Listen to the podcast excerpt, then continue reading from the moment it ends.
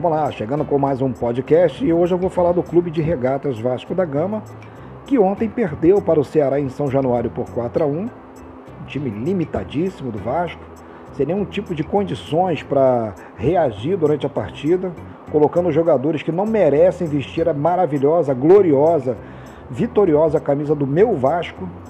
É um clube vitorioso, de grandes jogadores que já passaram por este clube, Romário, Mauricinho, Roberto, Ramon, Abel, Geraldo, Marco Antônio, Andrade e vai por aí afora. Zanata, Zé Mário, Wilcinho, tem mais, Dirceu,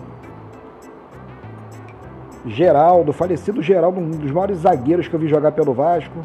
E o Vasco hoje se limita a jogadores de terceira, quarta ou quinta categoria para disputar um campeonato dificílimo, que é o brasileiro, fazendo com que o Vasco já entre pensando em não cair. A grande realidade do Vasco hoje é entrar no Campeonato Brasileiro orando, rezando para não cair para a segunda divisão.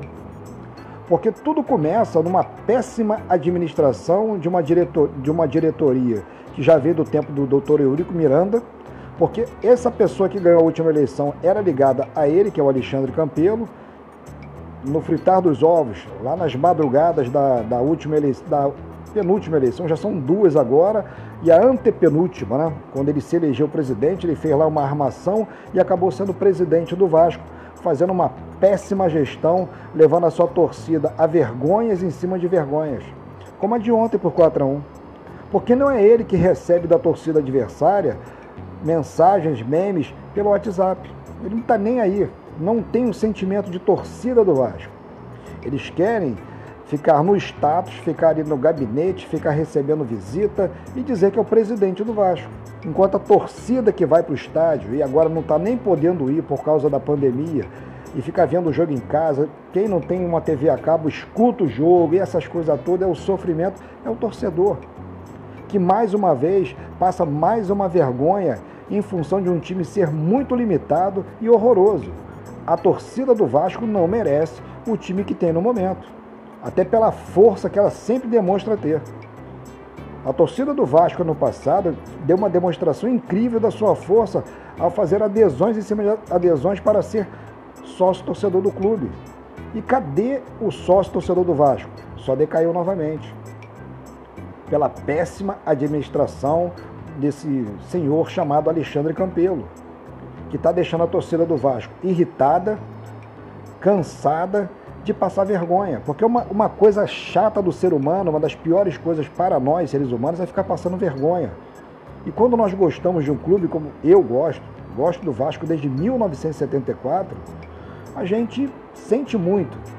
Hoje o meu WhatsApp lotou de mensagens de torcedor do Flamengo, Botafogo, até o do Botafogo, né? O Botafogo é o quase lanterna do campeonato. O Vasco hoje é o primeiro na zona do rebaixamento.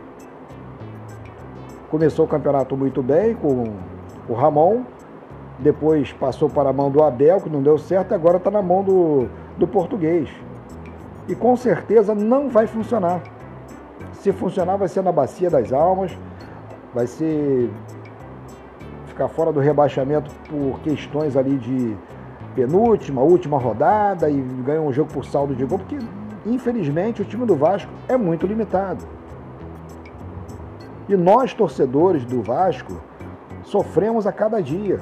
Domingo ele pega o Grêmio, mesmo sendo o jogo em São Januário, é um jogo dificílimo, em que a gente não tem a segurança de que o Vasco vai entrar em campo, vai fazer uma boa partida e vai vencer o Grêmio. Se teve a dificuldade contra o Ceará ontem, independentemente da quantidade de jogadores que estão com, com a, a, acometidos pela pandemia, não pode falar o nome, o Vasco não é, não é clube para perder de 4 a 1 para o Ceará dentro de São Januário.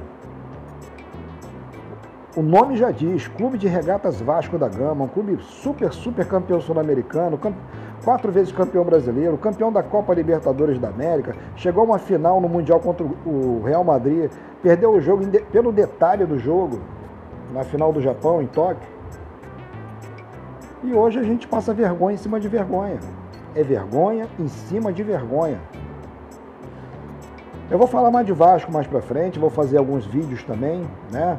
Vou me atentar mais um pouco para o clube, porque infelizmente a gente, a gente se afasta, a gente fica longe, para de falar do clube, para de falar de futebol, até pela, pela falta de motivação, porque o futebol também está muito nivelado por baixo.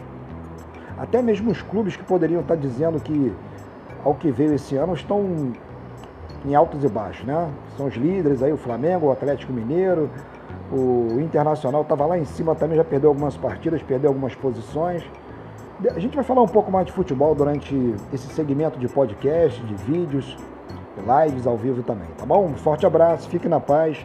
E vamos ver se o Vasco, final de semana, recupera pelo menos com um empate contra o Grêmio, ou então a gente vai começar a fazer contas em cima de contas, subtraindo, fazendo para cima, para baixo, para o lado, para saber se realmente dá para o Vasco se manter na primeira divisão do Campeonato Brasileiro de 2021, já que o Campeonato 2020 termina em fevereiro. Eu nem sei quando começa o Brasileirão de 2021. Forte abraço, fica na paz e tchau, tchau.